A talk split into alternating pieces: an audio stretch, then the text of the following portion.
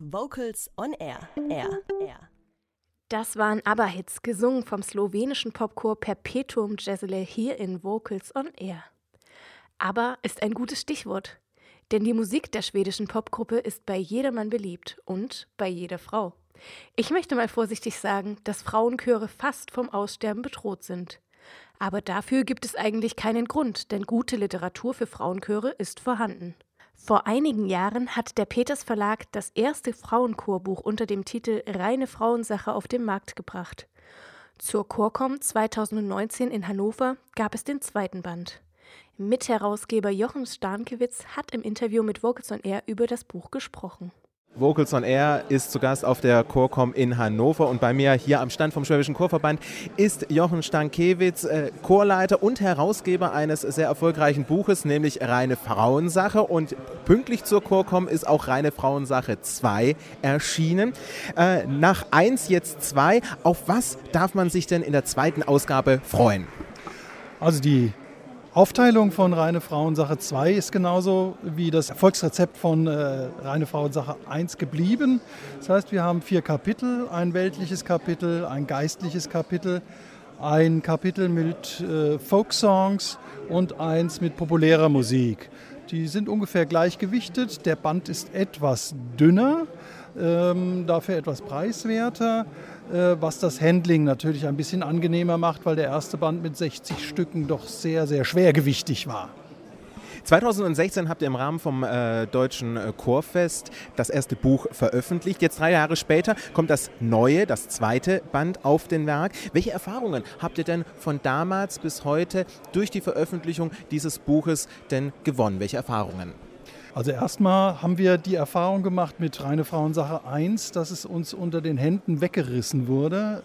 Am Tage der Erscheinung zum Deutschen Chorfest war die erste Ausgabe schon ausverkauft. Das war natürlich ein toller Erfolg und ein Ansporn eben bei Reine Frauensache 2 äh, genauso zu verfahren. Also ähnliches Konzept und wieder Stücke zu suchen, die eben für einen Frauenchor, ähm, sagen wir mal, von einem Basisfrauenchor bis eben zu einem mittleren Schwierigkeitsgrad äh, singbar ist.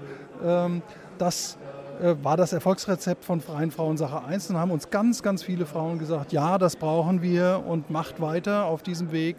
Und den sind wir dann weiter beschritten zusammen mit dem Peters Verlag und hoffen eben, dass die reine Frauensache 2 genauso erfolgreich wird. Neue Stücke, aber natürlich auch altbekanntes ist in diesem Buch äh, wieder zu finden. Wie kommt ihr denn zu dieser Stückauswahl? Für Männerchöre, sage ich mal, ist es ein bisschen einfacher, Stücke auszuwählen. Für Frauen muss man bestimmt vieles erst einmal umschreiben.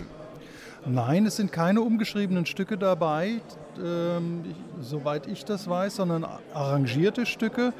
In Reine Frauensache war noch das Zigeunerleben drin, ein romantisches Arrangement von dem bekannten Schumann äh, für gemischten Chor. Aber hier sind äh, alle Stücke samt und sonders für Frauenchor geschrieben oder arrangiert, zum Teil auch Neuarrangements. Ähm, und äh, wenn vier Chorleiter zusammenkommen, die eben eine lange, lange Erfahrung mit Frauenchor haben, Frauenchorliteratur haben, dann kommt auch eine große Materialsammlung zusammen. Die vier Chorleiter sollten wir auch einmal kurz nennen. Das ist natürlich Jürgen Fassbender, der schon beim ersten Buch mit dabei war, Uwe Henkhaus, Ernie Rhein und natürlich du, lieber Jochen. Nochmal auf das Buch zurückzukommen. Das zweite Buch, es wird, glaube ich, ja immer schwieriger, auch Stücke zu finden, die man in solch einer Notensammlung auch veröffentlichen kann und auch veröffentlichen darf. Wie war es jetzt hier beim, äh, bei Rheinfrau Sache 2? Ah, da sprichst du natürlich die rechte äh, Lizenzenabteilung an. Das ist in der Tat ein äh, Thema, was immer schwieriger zu behandeln ist.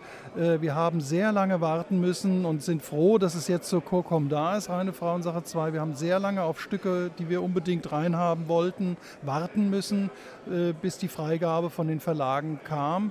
Äh, da befinden wir uns sicherlich in einer problematischen Situation, wenn es denn eben weitergehen soll. Äh, Ideen Ideen haben wir genug, aber eben die Freigabe für so ein Chorbuch zu bekommen, ist wirklich manchmal sehr schwierig. Ich habe schon in das Buch reingeschaut. Es sind beispielsweise Titel drin, wie beispielsweise ABBA ist mit dabei. Es sind aber auch Titel mit dabei, die man noch kennt von beispielsweise auch Nena, Wunder geschehen, aber auch weltliche Titel drin, äh, Schön Blümelein, geistliche Titel, O Lux oder Oh What a Beautiful City. Also wirklich tolle Werke, die man sich in dieser Sammlung für den eigenen Frauenchor wieder mit nach Hause nehmen kann. Für wen eignet sich denn speziell auch wieder Frauensache 2? Also ich würde sagen, für äh, Frauenchöre, ähm, die wirklich ähm, dreistimmig singen wollen, ist der größte Teil der Literatur hier geeignet. Äh, vom Stimmumfang auch so, dass es machbar ist, nicht zu sehr in extreme Höhen geht. Und ich würde sagen, so vom Level her, vom Basischor bis zu einem äh, mittelguten Frauenchor, äh, ist das alles gut singbar. Natürlich können sich auch Vokalensembles dran, äh, dran probieren. Das, äh, da gibt es auch sicherlich das ein oder andere. Es sind auch zweistimmige Stücke dabei, also da kann man auch für einen kleinen Frauenchor was finden. Oftmals haben wir natürlich eine Klavierbegleitung dabei. Das heißt, äh, da bräuchte man natürlich noch einen Pianisten, Pianistin.